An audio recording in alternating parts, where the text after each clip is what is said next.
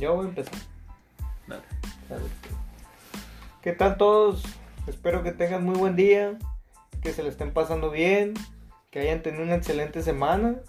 Aquí estamos con un nuevo episodio otra vez de regreso al barco. ¿Cómo estás, Daniel? Estoy bien, Cristian. ¿Bien? ¿Cómo te fue en tu semana? Fue bastante tranquila, sin muchas novedades, menos una que otra que pasó el fin de semana, Sí, desagradable. ¿qué sucedió? Lo de la comida que pedimos. Ah, que pedimos comida y nos llegó un estilo cambalache. No mames, güey. A mí nomás, a ti no. La neta, la neta estuvo cura porque llegó el vato.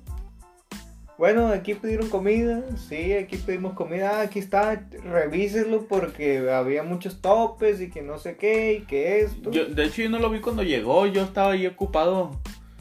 Ahí adentro en el horno, pues. Yo sí lo miré porque yo estaba afuera. Yo estaba afuera y miré que llegó y ya dije, pues este debe ser el, el vato que, el repartidor. Y ya preguntó, ¿pidieron comida? Sí, aquí pedimos. Y ya pues cuando lo revisé, pues estuvo interesante la reacción. Bueno, no tanto la reacción, sino el motivo. Manche, la neta. Como cuando pides un huevo con chilaquiles y te llega todo menos huevo y chilaquiles. No manches, güey, ¿qué fue esa madre? Parece que metieron toda mi comida en la licuadora, güey. A ver si mándala. Es que muchas veces no tienen cuidado los repartidores. Ya güey. sé.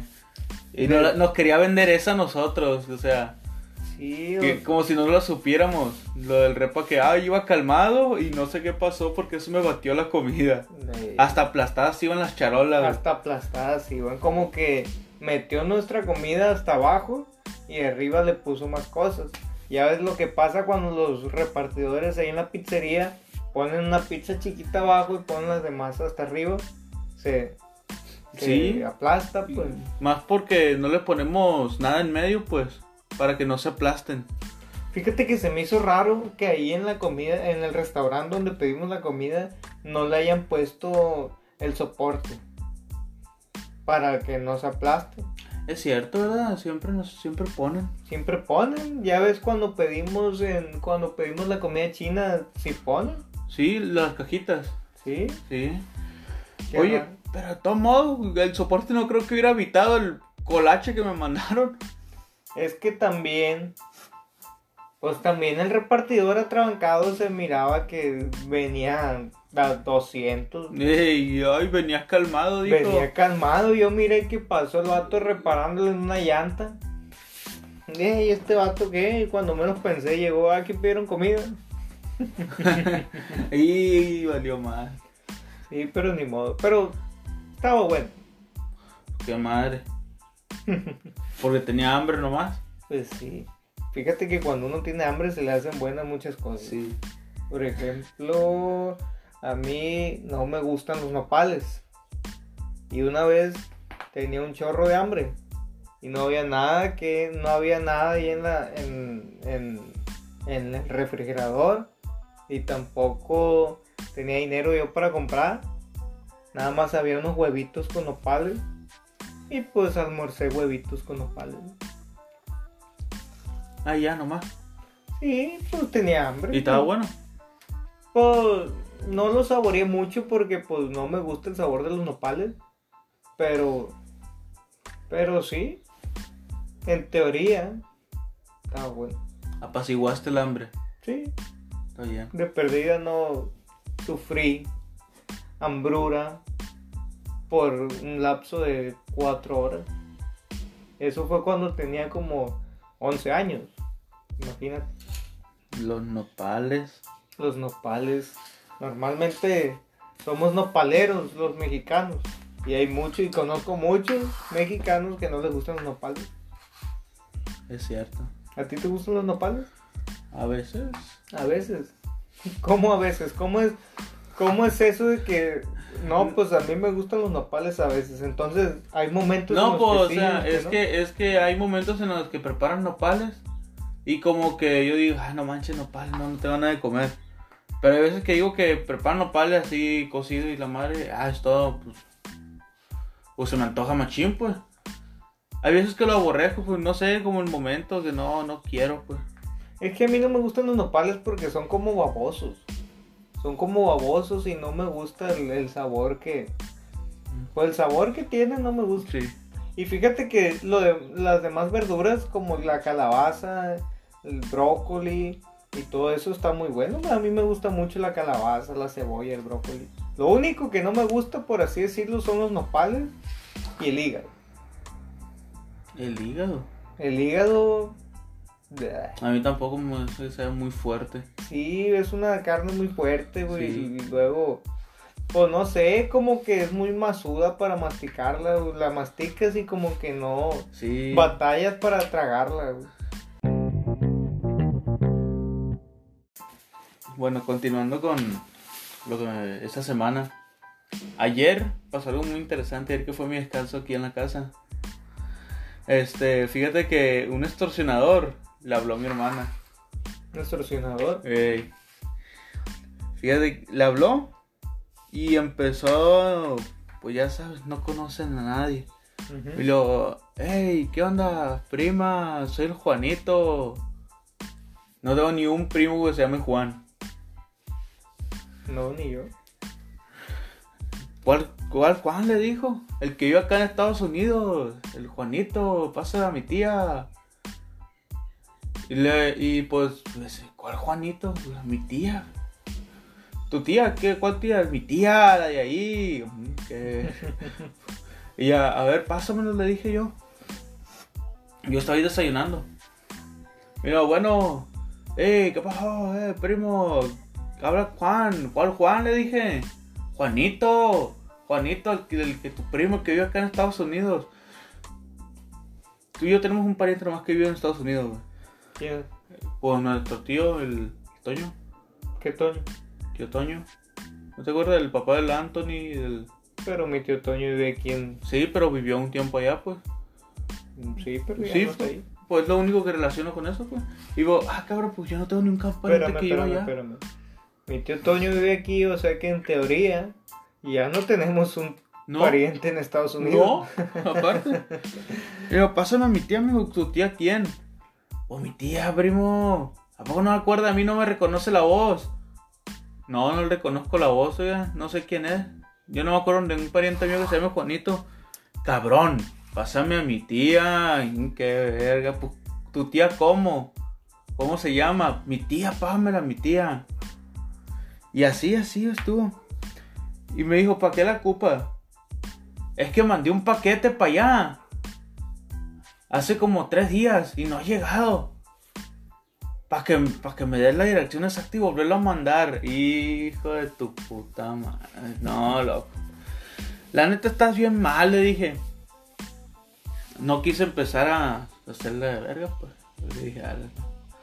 Y ahora te empezó, cabrón, a la otra semana que vaya vas a ver. Voy Claro. con mi tía para allá. Y no quiero que te me estés acercando, loco. Sí, pues le dije, ¿cómo conseguiste este número? Me dijeron que marcar este número. ¿Por qué marcas? Le dije, no vuelvas a marcar. Cabrón, vas a ver, eh, güey, vea con mi tía, no te me acerques. Soy el Juanito, ahí me va a conocer mi tía, va a ver, cabrón. Y sí, pues ya, vete a la verga, le, ya, le colgué. Ahí estaba volviendo a marcar. Le dije, ¿qué quieres? Le dije. Y me colgó. Y ahí ya se dio cuenta que nomás iba a estar contestando yo. Ahí le, pues, le bloqueé el número a mi hermana. Y no, ya no se volvió a saber nada de él. Entonces, entonces Daniel, qué mal primo eres, ¿por qué no le pasaste a Ay, tía? qué mal. Uh, ¿cuál tía? Fíjate que los extorsionadores también pendejos. Sí. Creen que van a verbiar a uno con tanto. Ya ves que hay tantísimos videos donde verbean a los mismos extorsionadores. ¿Cómo, pienso yo en mi cabeza, cómo es que los extorsionadores piensan todavía que van a verbearnos a nosotros con tantas pruebas de extorsionadores que hay en, en- en las redes, videos y todo eso? ¿Cómo piensan ellos que nos van a verbear todavía? A mí una vez me habló también un extorsionador que según él estaba en Estados Unidos, igual, curiosamente todos están en Estados Sie- Unidos. siempre están allá, güey. O sea, no puede haber uno aquí en, en- en- al otro lado de la ciudad o, No. o acá en otro estado. ¿Por qué siempre en Estados Unidos? Y siempre la misma verga. Sí, te mandé algo. Te mandé algo y no sé, no ha llegado. Sí, sí. O, hey, tengo un problemita acá con unos dólares. Pasé Sí. de más y me pararon. Eh, Así me dijeron una vez. se pasan. No, pues este vato me habló y me dijo, no, porque aquí, ¿cómo ha estado? Que la familia. Y pues yo en caliente supe que era un extorsionador. En caliente, porque ¿quién me va a hablar de Estados Unidos? No, huevo. Tengo familia en Estados Unidos de parte de mi padre, pero pues ni les hablo, ni los conozco. Que De un día, de un día para otro, hey, de un, Cristian, ¿qué de un día rollo?" para otro, "Ey, aquí te saludamos y que la madre y que no sé qué. Y dijo, pues el vato me dijo, no, porque aquí estoy en Estados Unidos y que la madre y que esto. Ah, pues Simón, yo le seguí el rollo, no, está bien, oye, que no sé qué, aquí estamos. y Todo esto". está bien. Sí, y ya me dice, oye, el otro día, ¿te acuerdas que me pediste el favor de que te prestara una feria? Y yo pues siguiéndole la cura, dije, ah, sí, sí me acuerdo, pero yo no lo ocupo, no se preocupe. No, no, no, sí te lo voy a mandar, me dice, sí te lo mando, nada más que te lo voy a mandar por paquetería, porque pues como se batalla en una transferencia de dólares a pesos de Estados Unidos a México, te lo voy a mandar en un sobre por paquetería, pásame tu dirección de tu domicilio. Órale, vato. Y yo en mi cabeza dije, ah, sí, sí se la voy a pasar, oiga, pero espéreme tantito, se la mando por un WhatsApp. Y colgué y le mandé la dirección de una casa abandonada que está como a dos colonias de mi casa. Una casa abandonada. Le mandé esa dirección y ya, ah, muchas gracias, dice. Ahí estamos en contacto. En caliente lo bloqueé. Y pues, quién sabe, tal vez si llegó a la, a la casa abandonada donde le dije que vivía y se llevó una gran sorpresa. Aquí vive este morro. Aquí vive este morro y no queriendo extorsionar. Capaz si él me va a asaltar a mí. Y así, esa, esa fue la experiencia que tuve con los extorsionadores. Y se me hacen, se- o sea, se me hace muy tonto de parte de ellos que piensen que van a verbiar a, a- más que nada a jóvenes como nosotros, pues, a adultos ya más desarrollados, pues. Te la paso que, que, que piensen que van a extorsionar, que van a poder extorsionar a una, a una persona ya mayor, una señora de unos 50, 60 años. Sí. Pero una persona de 25, 30 años, o sea, a mí se me hace muy tonto por parte de ellos que quieran extorsionarnos. No tienen nada que hacer. Sí, o sea, qué pedo. Qué rollo. Y siempre, hey, Estados Unidos. Sí, Estados Unidos, no pueden estar en... No pueden estar en Durango, no sé. eh, no pueden decir... eh, fíjate que si dijera, no, pues aquí estoy en el rancho y se me ponchó una llanta. ya pues me la creyera más. Sí, ahí sí de perdida, ah, no, pues Simón. Pero no en Estados Unidos. ¿Quién en su sano pensamiento va a, pens- va a deducir que unos morros de que unos morros de 20, 25 años van a tener amigos machín cercanos en Estados Unidos? Puede que sí, ¿no? Pero por lo regular no es, no es así. Chale. Extorsionadores. Somos muy malos primos. Sí, no, la verdad. La verdad, si, si, si yo estuviera en Estados Unidos y te pidiera un paro así y me dices eso, yo te bloqueo de mi vida. sí, a huevo. Yo haría lo mismo, la neta. Pero yo no te diría, hey, primo, soy yo. ¿Cuál primo? Pues yo, primo, yo. Pues yo, primo, yo. Ah, Simón. Ah, ya está, ya te conocí, amigo. ¿Qué ocupa? No, pues dame 100 mil bolas. Deme 200 mil pesos, por favor, y los ocupo para las 5 de la tarde. y hacemos eso. Bueno, Daniel, volviendo al tema de nuestra semana y nuestros días. Ayer tuve una plática muy interesante con Cangrejo. Bueno, ¿Teorías? no teorías. Ah, Bueno, agregando, un- agregando al, al tema que voy a, a- a hablar, agregando a eso, todavía no está listo el carro de Cangrejo. Todavía lo están arreglando. Según iba a tardar dos días y ya tiene más de una semana. la, la semana pasada hablamos de eso. Sí, y todavía no lo arreglan. Ayer Cangrejo estaba que se estaba verde del coraje porque llegó el, el- el- el hermano del, del mecánico. Llegó y le dijo, oye, pues todavía no está el carro y que no sé qué y que lo más seguro que esté para mañana.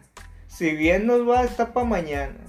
Y Cangrejo, ah, entonces me dijeron que dos días y ahora me salen que para mañana, todo si bien nos va. Entonces, si mal nos va, ¿para cuándo? Para dos meses más, dijo. No, que no sé qué, y que estamos haciendo lo mejor posible, y que esto, y que. Ah, no, pues si van a seguir así, mejor denmelo así como esté, y yo lo arreglo, me vale madre. Y el amigo, pues, eh, ya ves que Cangrejo es un amigón y que nomás habla de esa, cuando anda ondeado, habla de una manera muy, muy, muy, Quieren, anda queriendo arrancar cabezas. sí, pues. sí, muy intimidante. Y pues el, el, el carnal del mecánico como que se paniqueó y dijo, no, jefe, y que no sé qué, y que para mañana queda, no se preocupe. Pues bueno. El chiste que Cangrejo se agüitó y siguió su día. Pero eso no es lo que quiero hablar. Ayer Cangrejo y yo tuvimos una plática muy interesante, una plática reflexiva.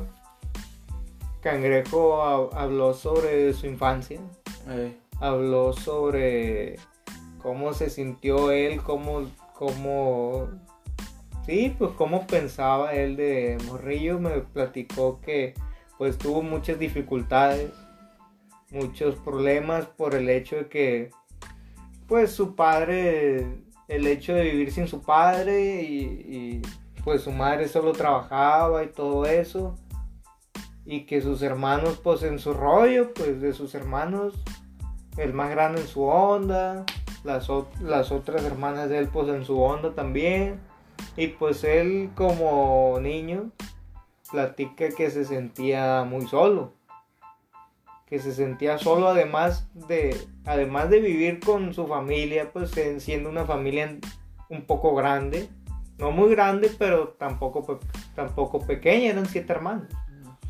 Dice que él se sentía solo porque pues no estaba su padre, su madre trabajaba todo el día y sus hermanos estaban en su onda. Sentía él que pues nadie lo entendía, que nadie lo ayudaba, se tuvo que valer por sí solo. Y fíjate que que me recordó eso, me sentí un poco identificado con, con Cangrejo porque pues en sí, pues yo me sentía igual cuando era niño. Sí. Sí, pues mis padres se separaron, mi padre pues empezó a buscar su, su felicidad, mi madre pues empezó a trabajar, trabajaba de día y de noche, mi hermano pues estaba en su onda también y pues yo me sentía solo, sentía que nadie me nadie estaba conmigo, nadie veía por mí, nadie, imagínate, 9, 10 años y, y sintiéndome así. Y ahora que estoy un poco más grande, ya que 13 años después de eso, me pongo a reflexionar sobre ese tema y doy en cuenta de que era falta, yo necesitaba atención, pues lo que yo quería era atención. Me sentía solo, de la misma soledad que me sentía yo, sentía yo una necesidad grande de atención. Yo cuando iba en la primaria, en la secundaria, yo siempre fui un, un niño muy, muy desastroso, por así decirlo, muy imperactivo. Sí. Me gustaba mucho llamar la atención. Era, era el, el, el, típico niño que así que, que quería hacer reír a todos en el salón. Que el profesor decía algo y yo decía una pendejada nada más para que toda la bola de mocosos se rieran. el payasito. Sí, pues yo quería quedar bien, pues. Pero todo eso era por la misma falta de atención que yo tenía que yo en mi cabeza yo tenía la necesidad de atención y intentaba llamar la atención de los demás, renegando, haciendo travesuras, eh, diciéndole cosas a los profesores, diciéndole majaderías a los demás, para que los demás se fijaran en mí, para que me notaran. Y todo eso, pues me trajo muchos problemas de niño me trajo muchos problemas de niño. Sí, es que te cambiaste mucho de escuela y eso. Sí, en la secundaria, sí, recorrí como cuatro secundarias. pero, pero, imagínate, eso es un problema que no solo Cangrejo y yo tuvimos. Es un problema que está en muchísimos niños. De hecho en muchísimos niños, este, cuando paso por la primaria, por lo regular, ya ves que paso mucho por primaria. De siempre, quedan de paso. Sí, siempre hay morrillos que se la pasan gritando cosas o que se la pasan diciendo tonterías en la salida o queriendo quedar bien. Y fíjate que todo eso es por la misma falta de atención que tienen, que necesitan ellos interiormente esa atención. Y te puede traer muchos problemas de grande, fíjate. Sí. Sí, una, una falta de atención puede que de más grande busques una persona tóxica. O puede que tú mismo seas la persona tóxica. O puede que tú mismo seas la persona tóxica. En una relación o en una amistad o en lo que sea. Por ejemplo, yo era muy tóxico de joven. Sí, la misma falta de atención que tenía yo me pedía la necesidad de buscar una novia, pues. ¿Sí me entiendes? Sí, sí, de la misma falta de atención que tenía yo, que quería yo que alguien se fijara en mí, quería yo que ser lo más importante, pues yo que buscaba todo el tiempo tener novia para sentirme querido para sentirme, para no sentirme solo. Aunque no es la mejor manera de remediar ese problema. Porque, para ser honestos, para que tú puedas querer a una persona, primero tienes que quererte a ti. ¿Y cómo te vas a querer a ti si no aprecias tu soledad, si no aprecias el hecho de estar solo no significa, no, no lo veo yo como no tener a nadie. El hecho de estar solo lo veo como estar conmigo mismo. En realidad no estás solo, estás contigo mismo. ¿Y con Dios? No, Dios es punto y aparte. No es un programa cristiano aquí, El hecho de estar solo es estar contigo mismo y, y disfrutar de esa misma soledad. Porque al momento de disfrutar esa soledad estás disfrutando el tiempo que estás contigo mismo, el tiempo que te brindas tú mismo. De esos momentos en los que te pones a hablar solo. Sí, sí. Que te pones a reflexionar pues contigo mismo, que piensas, ay, ¿por qué hice, ¿por qué hice esto el otro día? Sí, o, este, pues no sé. O no tanto es reflexionar, sino el hecho de estar viendo una película y te causa risa algo y hablas tú solo diciendo, eh, qué cura estuvo eso, o, qué divertido. Así. el hecho de disfrutar tu misma soledad ya es cuando vas forjando más ese vínculo de ti mismo contigo mismo. Y si tú te aprecias a ti mismo, Daniel, más fácil vas a querer, vas a, vas a saber apreciar la compañía de otra persona. Bueno, eh, volviendo al tema, volviendo al tema, yo buscaba mucho mm, tener novia para, para remediar ese problema de sentirme solo, para sentirme acompañado. Y a causa de eso me convertí en una persona muy tóxica. Pensando yo que yo era el que estaba bien, que los que estaban mal era la, era la novia y las amigas de ella que sentían que yo era el malo, aunque fíjate que nunca hice nada malo, nunca golpeé a nadie, nunca insulté a nadie ni nada, solo que pues sentía yo que yo era muy posesivo, pues. Sí, o Ese sea. Ese tipo de toxicidad. Sí, quería estar siempre con él, con, con, con, ella, o quería que no estuviera con nadie más más que conmigo. Así, pues eso era muy tóxico y en mi cabeza yo sentía que yo no estaba haciendo nada malo. O sea, sentía que pues, ¿qué daño le estoy haciendo a la sociedad? Solo quiero estar con mi novia y no pasa nada.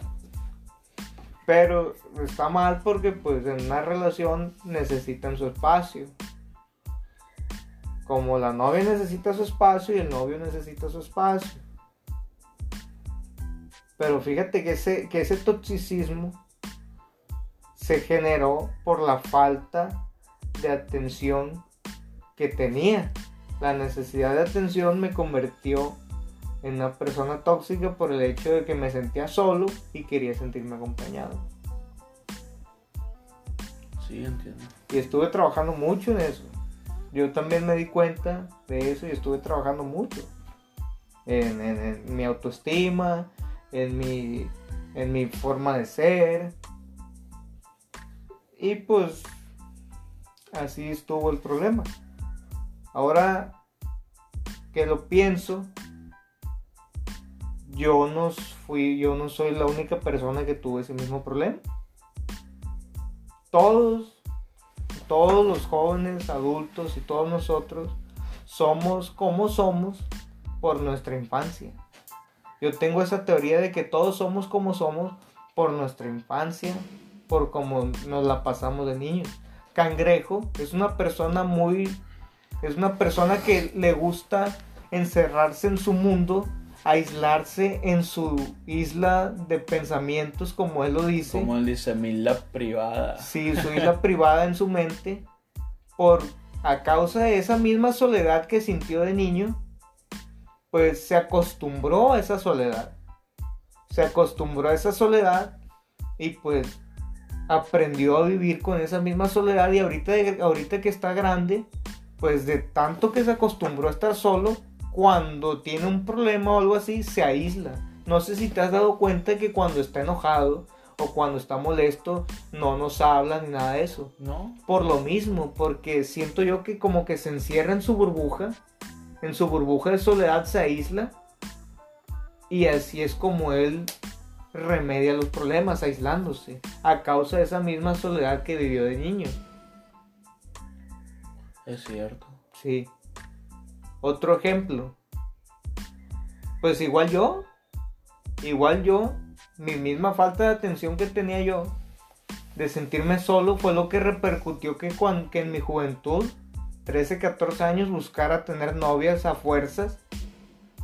Para remediar ese problema de falta de, de, de, de cariño o, o, falta de atención. O, o el hecho de sentirme solo necesitaba de una novia para sentirme querido. Porque me sentía solo porque pues me, me, quedé en mi rollo de niño, pues. Es cierto. Sí. Muchas veces la niñez repercute en el futuro, puede también desarrollar problemas como la depresión. Depresión. Así es, depresión. Pues rechazos también, no sé. Este incluso suicidio, ya ves con lo que hablamos la otra semana del niño de 11 años. Sí. ¿Qué habrá pasado, pues, antes? habrá pas- qué habrá pasado? ¿Qué situación habrá pasado antes para esa situación? ¿Cómo, hubieran, ¿Cómo habrán sido sus padres? Porque Sí. los padres también tienen mucho que ver. Sí, de hecho. De hecho, los padres tienen, de un 100%, tienen un un 75-80% que ver con la, con la Sí, por- actitud de los sí. hijos. Ya ves que conocemos varios que nos han contado que sus papás eran, bueno, o son, pues locos, pues. Ya ves, este, ya ves este don Oscar, que nos ha Ah, dicho que su, que su papá, pues, era una persona muy prepotente, muy, exalta, muy exaltada, y don Oscar ahora, ¿cómo es? Igual. Igual, como él nos describe que era su papá, así es él, una persona prepotente. Yo pensé que no hablaba de él. Sí, sí, y eso es lo mismo, pues. De niño, él miró ese ejemplo y creció con esa idea en su cabeza y ahora es así. Sí. Lo moldeas a los niños tú, pues. Sí, como padres moldean a sus hijos, a como, a como les, les dan de, a como les dan la vida, los hijos se van moldeando, pues se van adaptando. Si tú abandonas a tu hijo, pues tu hijo cuando sea grande, que no te impresiones si no te ve como Si un no padre, te busca, sí. si no te busca o si él se convierte en un alcohólico o algo así, no te impresiones, porque es su manera de cómo repercutir al trauma que tuvo de niño. Sí.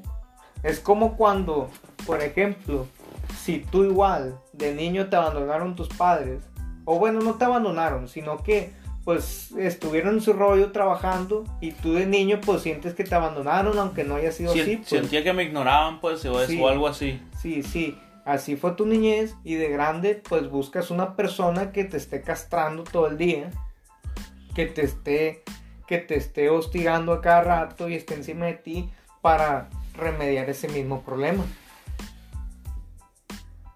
Pues, ¿Por qué que te esté castrando? Por el por lo mismo, pues porque de niño, Asquerosos. de niño nadie te pelaba. De niño sentías tú que nadie te pelaba porque tu mamá y tu papá estaban trabajando, tus hermanos, ponle que pues estaban en su onda también y pues tus amigos, pues no sé, tus amigos estaban en su onda también y sentías tú que nadie te pelaba y ahora de grande buscas una pareja que te esté castrando todo el tiempo. No la buscas con esa intención, pues. Sí, ya sé. Pero cuando esa, eh, cuando esa pareja te está Por ejemplo, enfade, Tú, si tú tienes una pareja y si esta pareja te empieza, por ejemplo, no sé, a celar, eh, a obsesionarte, a preguntarte a cada rato dónde estás, normalmente eso es lo que hace que te quedes con ella, pues. sí, es lo que más te Sí. amarra, pues. Sí, cu- Sí. cuando tienes ese tipo de situaciones en tu niñez. Sí, Por sí, eso, de ahí salen los, los muy llamados también mandilones, por así decirlo. Sí, pero, pero uno, por el mismo trauma ¿Sí? que tuvo de niño, que se sentía que nadie lo pelaba, pues se siente cómodo con una pareja así. Por, Por- el hecho, Porque porque, se re- preocupa por ella, él, él siente que se preocupa por él, pues. Sí, sí, siente que se preocupa por él, pero en realidad es algo muy tóxico. Y hace daño. Sí, hace daño, aunque no lo creas, hace daño en salud. Te puede hacer, te puede, del Pues mismo, por mismo estrés. del mismo estrés que te da una pareja así, te puede hacer diabético, te puede producir problemas de presión, puede Bueno, repercutir en muchas cosas. Sí. De hecho, bueno, no lo voy a comentar mejor. voy a abstenerme. También, Es una situación bastante reciente. también, pues si de niño, viéndolo del otro lado de la moneda, de, lo- de otra perspectiva, si de niño tus padres estaban todo el día encima de ti, de que qué haces, cómo estás, de que esto, de que aquello, de que haces esto, de que no hagas esto, mejor hazlo así. Si están todo el día tus padres Es encima cierto. de ti, Suelen de- ser muy manipuladores. de grande, cuando estés más grande, pues no vas a saber no vas a saber hacer nada sin la ayuda de ellos o sin el consentimiento de ellos. No vas a poder, vas a tener 20 años y no vas a saber, no vas a poder ni salir sin pedirle permiso a tus papás o sin decirles. Es un es todo es, es lo mismo, pero al revés. Es cierto. Lo de la sobreprotección. Sí, sí, o sea, está, es, yo siento, no está mal, fíjate que no está mal el hecho de dejar, el hecho de que el niño se sienta solo, pienso que es parte de la madurez. Pienso que es parte de, de, de desarrollarse, pues. Una persona, un niño, por ejemplo, yo como crecí, como tuve esa niñez, como crecí con esa idea, de tanto reflexionar y tanto eso, eso me sirvió ahorita. Eso me sirvió para ser la persona que soy ahora. Cangrejo, su niñez así, pone que se aísle y todo eso hoy en día, pero le sirvió para ser la persona que es ahora, el dueño de una pizzería. Sí, sí, o sea, está, está loco y lo que tú quieras, quiere matar gente cada rato. pero no está loco, pues. Pero no está loco. No está loco, pues, sino que está en su onda. sí. Pero es la persona que es hoy por eso, por a causa de Ponle eso. que dice que arranca cabezas sí. y es, pero no las arranca de verdad a huevo, ¿no? Sí, sí. ¿Tú te imaginas que llegue un día? ¿Qué rollo, plebe? Ahí te va, guarda eso en la hielera, no preguntes nada, una cabeza. Pero imagínate, si Cangrejo no hubiera tenido esa niñez, esa niñez, si, si en lugar de eso hubiera tenido una niñez muy tranquila, muy con sus papás, bien y todo eso, posiblemente hoy no sea dueño de una pizzería. Sí, una pequeña acción puede cambiar todo el curso de, de una vida, pues. Pues bueno, no sería una pequeña acción porque pues no siento que una Bueno, re- bueno, relación entre padres es y hijos cierto. sea algo pequeño. Es cierto, eh, toquemos el tema. Este, me refiero a que un suceso en tu vida del pasado puede repercutir mucho en el futuro. Sí. Por ejemplo, imagínate que el padre cangrejo nunca se hubiera ido. ¿Qué hubiera sido de la vida del mismo? Ahorita fuera muy diferente. Sí. Muy diferente. Sí, o sea, cosas, aspectos importantes de tu vida como muy pequeños repercuten bastante. Sí. Imagínate que mis padres no se hubieran separado.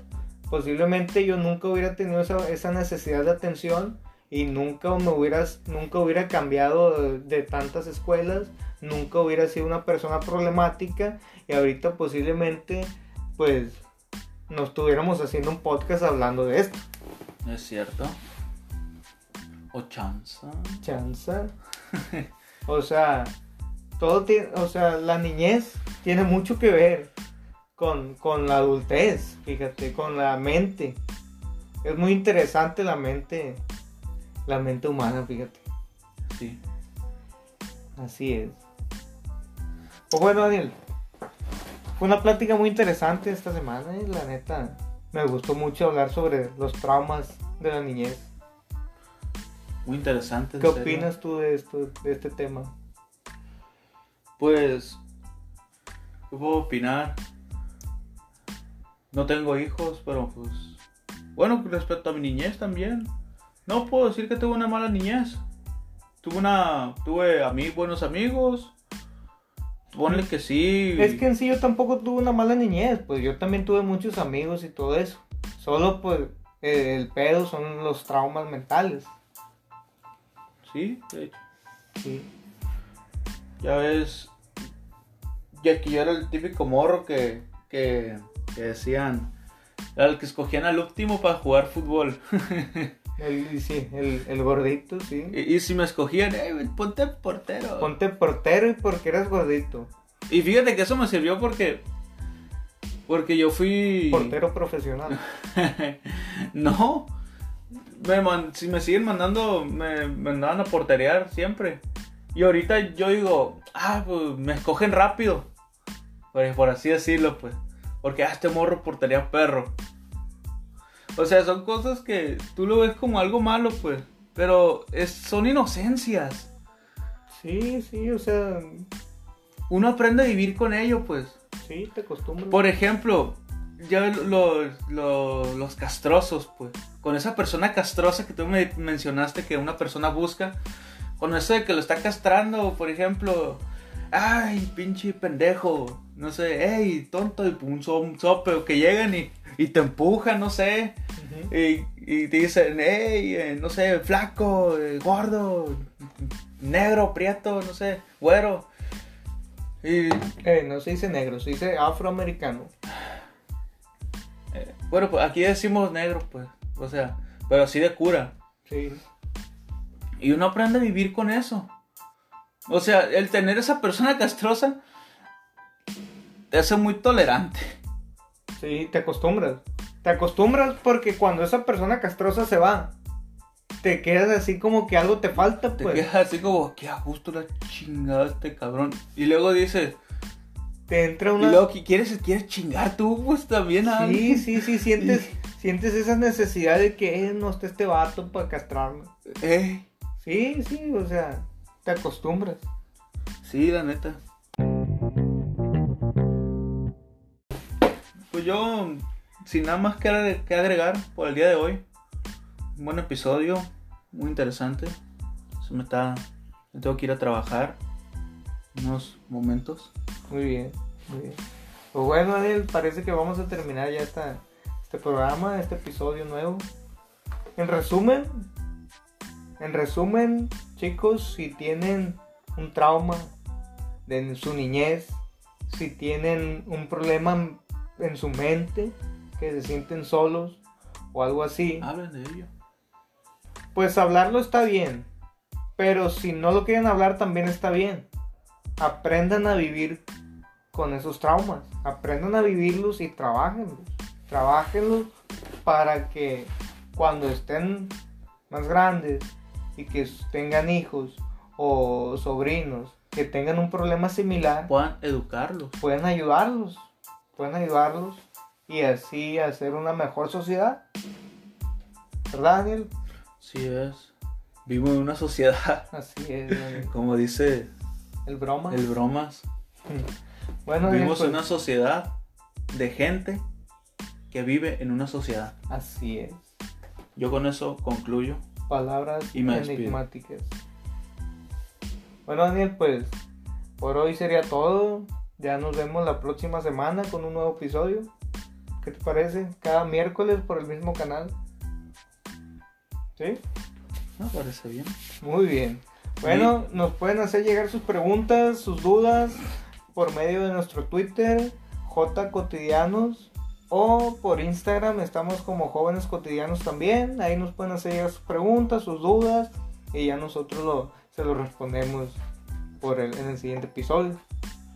Pues por mi parte sería todo, Daniel. Un gusto tenerte aquí otra vez. Y pues nos vemos la próxima semana. Nos vemos la próxima semana con un nuevo episodio. Hasta pronto. Adiós.